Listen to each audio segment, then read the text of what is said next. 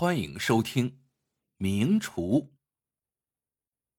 话说早年间，有一位知府，姓董，名少卿。董少卿不贪财，不好色，唯独一个嗜好，就是酷爱美食。不管哪个饭庄酒楼，只要出了新菜，无论多少银两，他都要去品尝一番。董少卿自己府里有一个厨师。名叫贺满堂，擅长药膳养生之道，手艺绝佳。这一天，本地一个名叫鲁生的富商来拜访董少卿。鲁生平日与董少卿并没有多少深交，只是因为汛期修筑河堤，他捐了不少银两，为董少卿解了燃眉之急，所以今日登门来访。董少卿便吩咐贺满堂精心准备。说话间，饭菜上齐，八菜一汤，四荤四素，四凉四热，色香味俱佳。董少卿便请鲁生入席。菜过五味，董少卿指指中间那盆热气腾腾的汤，给鲁生介绍说：“此汤名为五神汤。”用的原料是荆芥、鲜茶、苏叶、生姜和红糖。现在正值隆冬时节，此汤虽不华贵，却可解毒散寒。鲁兄，请尝尝。丫鬟随即舀了一碗，放到了鲁生面前。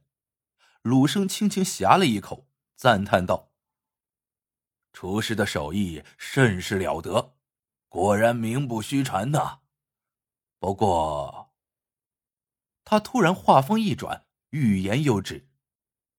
董少卿好奇的问：“不过什么？但讲无妨。”鲁生拱拱手道：“这桌菜肴好是好，不过过于平和，少了辛、奇、烈三味儿，还称不上极品呢。”董少卿一听。立刻来了兴致。哦，何谓新奇、烈三味啊？鲁生摆摆手说：“大人，具体我说不出道道来。不过我家新来的厨子精通此道，尝过他的菜，便知各中意境。如果大人有兴趣，明天我不妨带他来府上露一手，如何？”董少卿一听，当下点头称好。第二天，鲁生果然带着他的厨子来了，随行的还有两架驴车、三五个随从，车上也不知道装的啥，用布蒙着，如小山一般高。鲁生给董少卿介绍说，他带来的厨子名叫罗开成，随后就让罗厨师借用董府厨房开始做菜。半个时辰后，罗厨师做出了三道菜，可端上桌后，董少卿一看都是普通菜式，并没有什么新奇可言，不免有些失望。但第四道菜就不一般了。只见罗厨师走到院子里，吆喝伙计将两架驴车上蒙的布掀了。董少卿定睛一看，车上装的。竟是鸟笼子，清一色的百灵，足有上百只。罗厨师让随从逐一打开笼子，抓出百灵，捏住他们的嘴，用锋利的小刀将舌头生生割下，取其舌尖放入盘中，然后他自己亲手加料烹饪。董府上下所有的人看到此景，都惊得唏嘘不已。此道菜上桌。鲁生给董少卿介绍说：“大人，这就是罗厨师的拿手绝活，名曰百鸟争鸣。因为百灵善鸣，舌尖乃其精华。百灵未死，菜已出勺，夺天下第一鲜也。”说着，鲁生又让他的随从端上一壶酒来，打开壶盖，立刻香飘满座。鲁生斟了满满一大杯，捧到董少卿面前说：“大人，此等菜肴需好酒佐制，才更有味道。我这壶酒里装的可是百年老酒啊！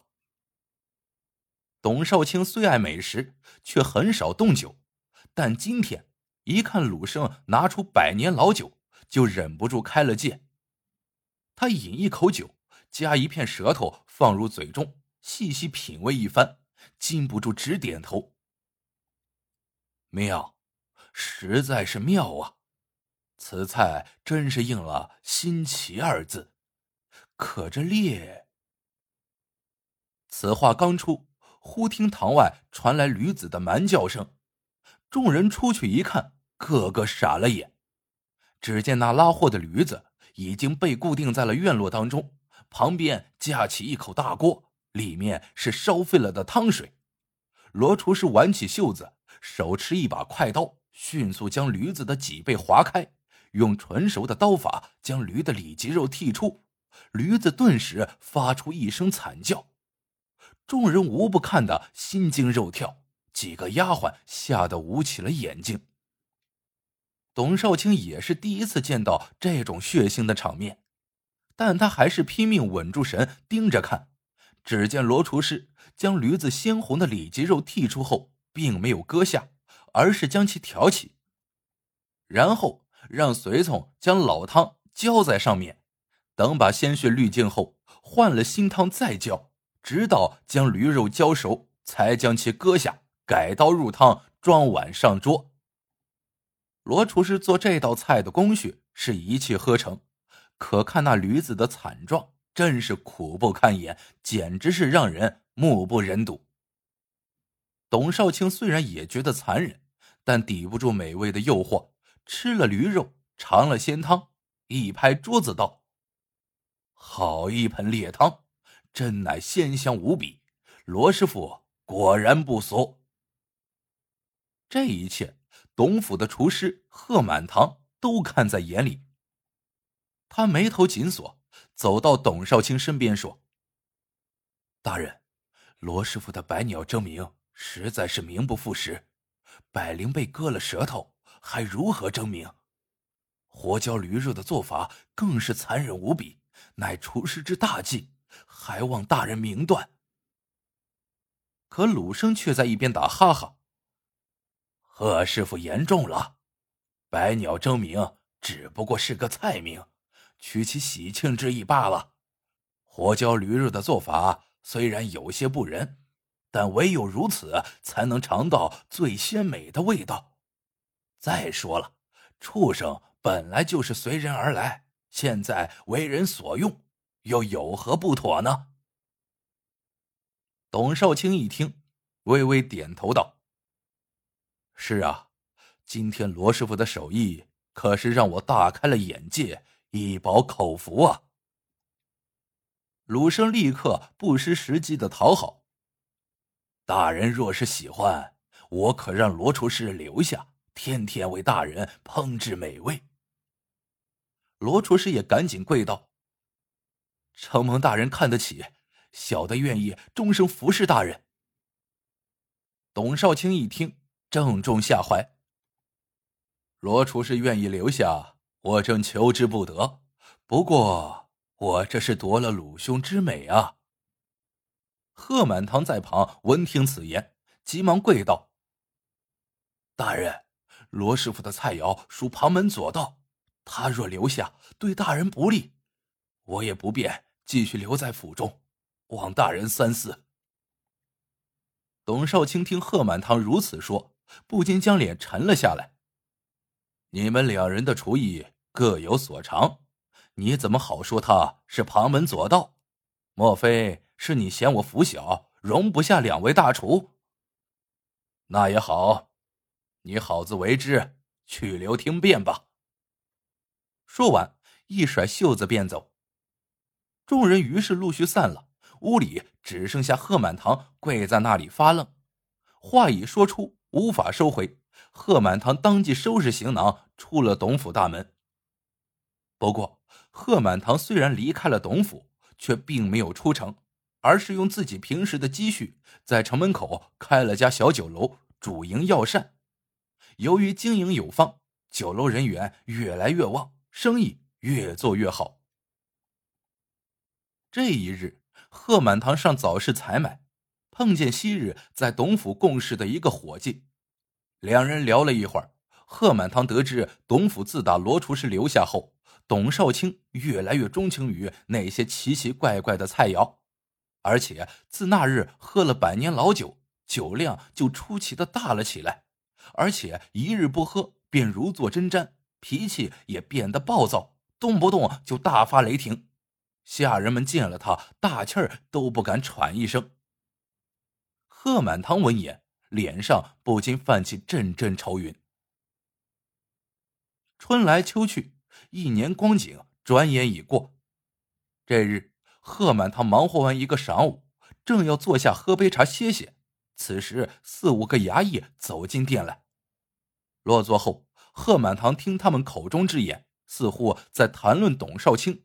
便上前将一个他似乎有些面熟的衙役拉到一旁，问其究竟。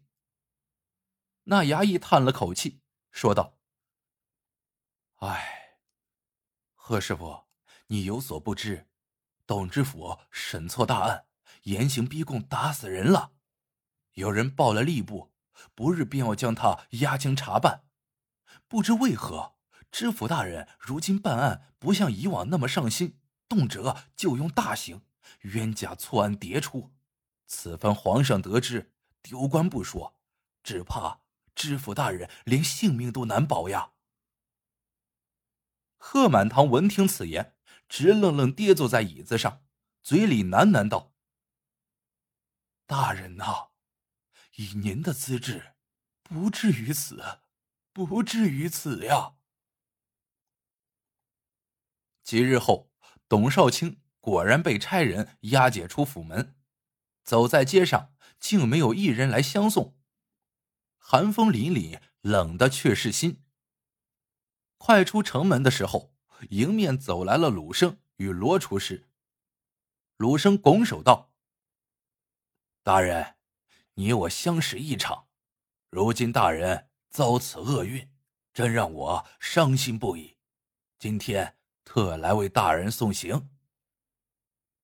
董少卿感动的说：“鲁兄一片真诚，我心已足。”说着话，一行人走过城门口贺满堂的小酒楼，只见门帘一挑，贺满堂端着一碗热气腾腾的汤自酒楼走出来到董少卿跟前，说道：“大人，天寒地冻。”喝一碗五神汤，暖暖身子吧。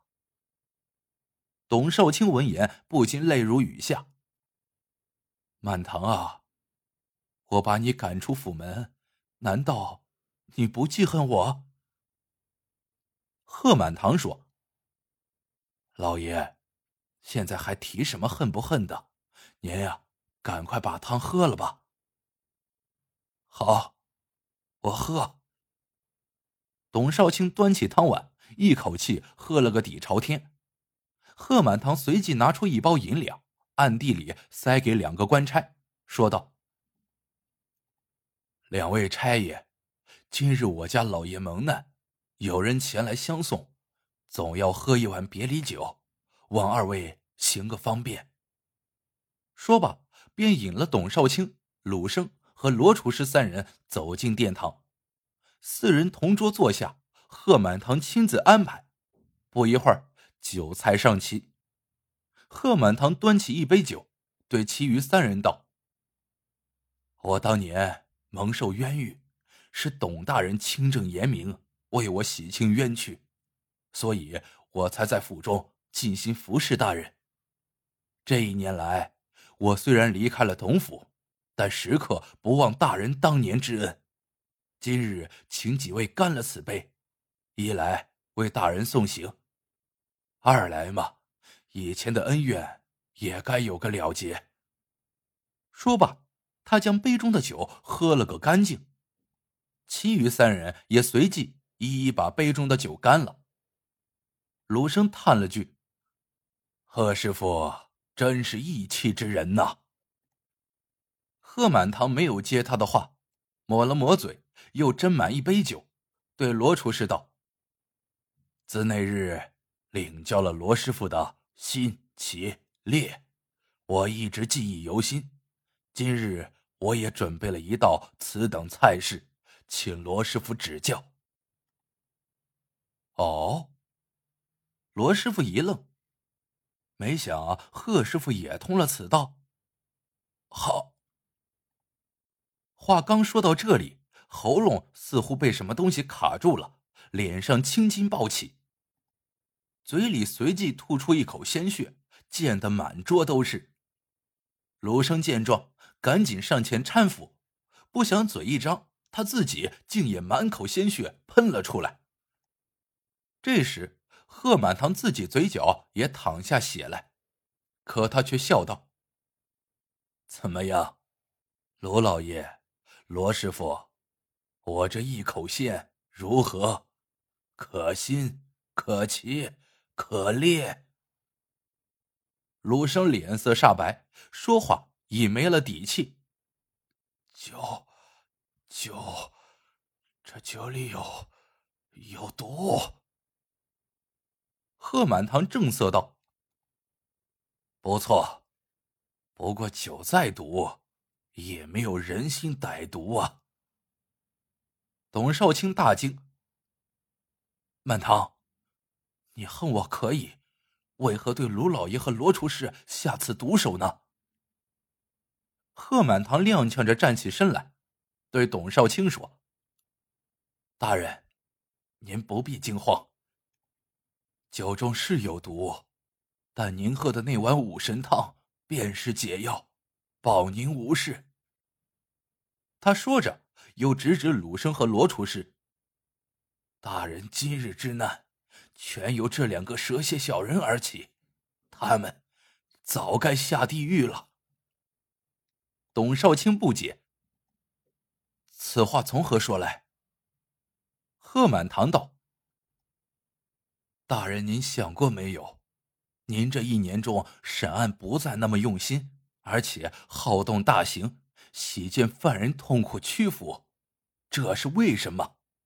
原因就在于大人您每天吃的那些奇烈之菜，加上饮酒无度，脾气哪有不暴躁之理？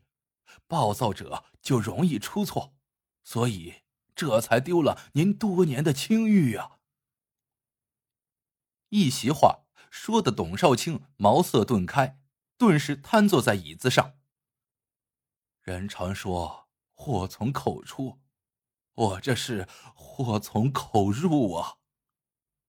他问鲁生：“满堂说的可是实情？”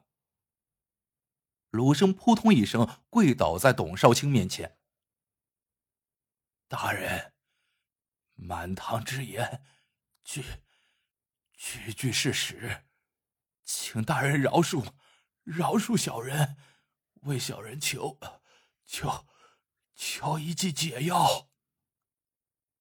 董少卿又惊又怒：“你你为何要如此对我？”鲁生不敢隐瞒，只好坦白道：“只因为你，只因你。”为官清正，挡了，挡了我的财路。